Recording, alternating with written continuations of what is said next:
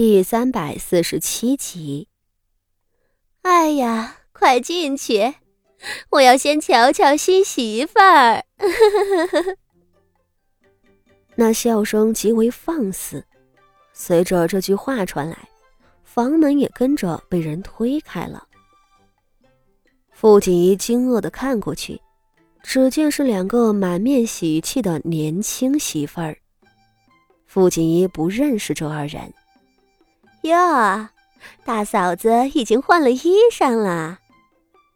其中一人却额外的热情，上来就坐在了傅锦仪的身边，拉起她的手道：“我是你的三弟妹。”傅锦仪快被他吓了一跳，忙撑出一张笑脸道：“三弟妹好。”原来是三奶奶。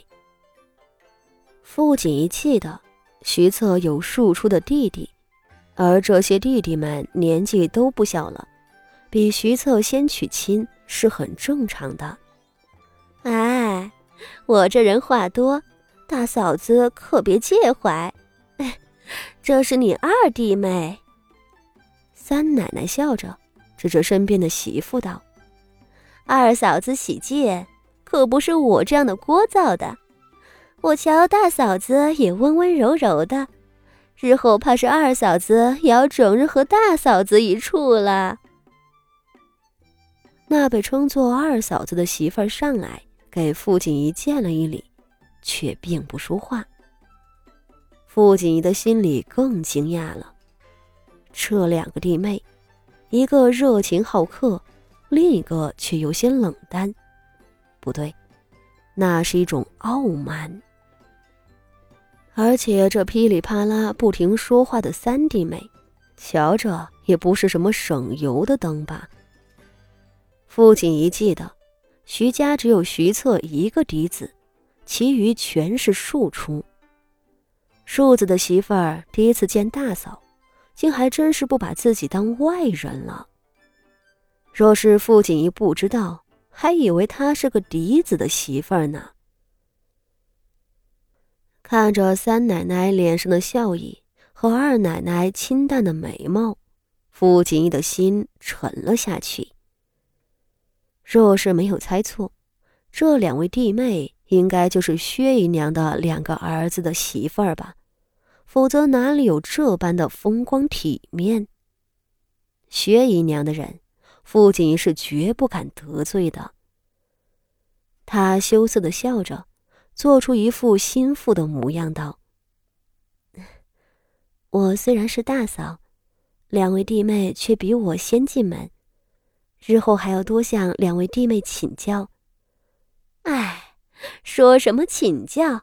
我这人最不爱见外，日后你可是我最亲近的人，我常来叨扰你，你可不准推却。”三奶奶笑吟吟道。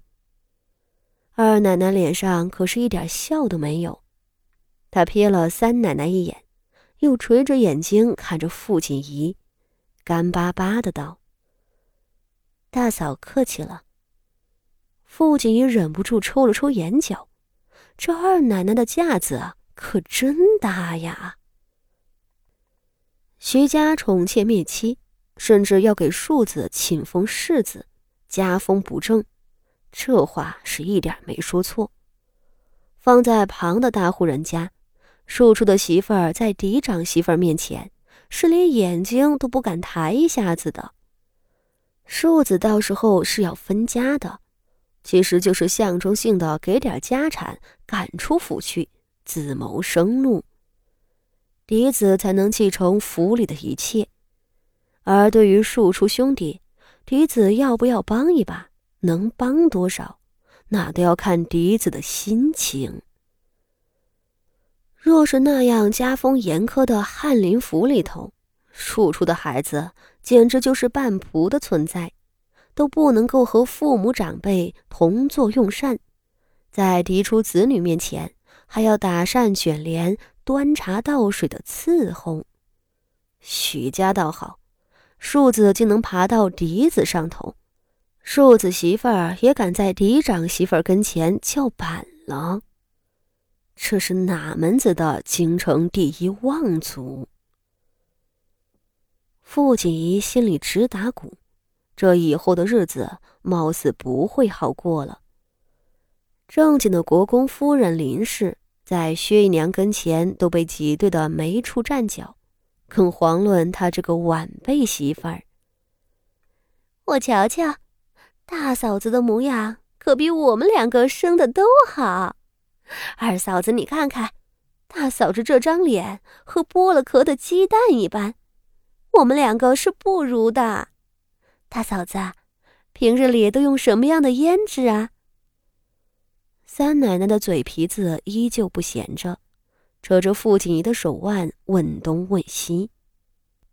傅锦仪只盼着这两人赶紧出去，低头礼貌的应和一两句而已。瞧着三奶奶笑得越发热情，她无奈的拿了一盘子杏仁酥送到三奶奶手里，请三奶奶吃东西。谁知三奶奶飞快的塞了一块，一眨眼吃完了，又说起了傅锦仪脸上的胭脂。傅锦仪简直想扶额叹息，这嘴大就是有好处，说话快，吃东西也快。东拉西扯半晌，傅锦仪实在是累得撑不住，不得不打了个哈欠，做出疲倦的模样。两个弟妹瞧她累了，这才站起来道：“我们两个先出去喝酒了，大嫂子歇着吧。”傅锦仪笑着将两人送出去，把门关上，方才长舒一口气。谁知。刚松下来，竟听见外头传来三奶奶的大嗓门儿：“哼，还真拿自个儿当长房长媳了，也不瞧瞧这是哪儿？咱们徐家可没有他们大房站脚的地儿。切，二嫂子，我瞧他就是个小门小户出来的，家里不过刚升了二品的尚书。二嫂子的父亲已经做了多少年的工部尚书了。”这日后啊，二嫂子还得压一压他，可别让他爬到咱们头上来了。三奶奶的声音本就大，这话又是丝毫不避讳的，傅锦仪和满屋子的丫鬟管事都惊得呆愣当场，如遭雷劈。半晌，三奶奶的声音没有了，二奶奶始终没有说话。